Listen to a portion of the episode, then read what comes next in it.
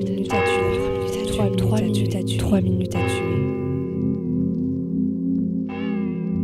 3 minutes à tuer. Le podcast qui vous plonge dans les affaires criminelles lorraines du 19e siècle. Saison 1, Couille blessure. Épisode 2, Bande de jeunes. Dimanche, 24 octobre 1969. Au nord-est du département, à Barenthal, un groupe de jeunes discute devant l'église. Alors que les conversations fusent, ivre, Pierre Stroh, 44 ans, ouvrier d'usine, apparaît. S'engage ainsi une discussion sur un motif futile entre l'ouvrier quinquagénaire et l'un des jeunes, un certain monsieur Graff. Ce dernier tente de s'éloigner pour mettre fin à la dispute. Quelques instants plus tard, monsieur Graff revient accompagné d'un autre jeune homme. La discussion avec Stroh reprend de plus belle. Sans fin, pour y mettre un terme, Graff et son ami se retirent prudemment de la discussion.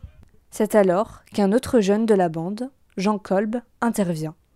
Alors qu'il n'avait jusque-là pas pris part à la querelle, il interpelle Graff. Maintenant, Stroh ne te fera plus rien. L'ouvrier quinquagénaire voit dans ses paroles une provocation.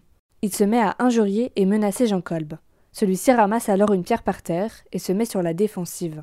En voyant cela, l'ouvrier, Pierre Stroh, va chercher un bâton dans une cour voisine. Les deux jeunes hommes, Kolb et Graff, firent la même chose. Ils s'arment d'un rondin, ils s'avancent vers Stroh, et l'ouvrier porte le premier coup de bâton à Graff. Celui-ci riposte avec son rondin.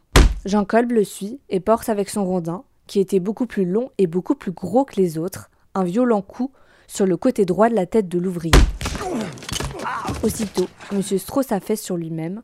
Les deux jeunes hommes prennent la fuite. Pierre Stroh meurt le lendemain, le 25 octobre 1869. Après l'autopsie du corps, le médecin légiste constate que le crâne a été fracturé. Sa mort était donc inévitable suite au coup porté.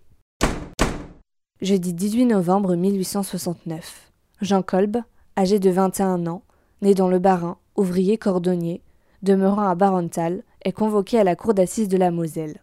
Il est accusé de coups et blessures volontaires ayant occasionné la mort sans intention de la donner. Au cours du procès, Jean Kolb, sans antécédent judiciaire, avoue avoir porté ce coup car Pierre Stroh allait lui-même le frapper de son bâton.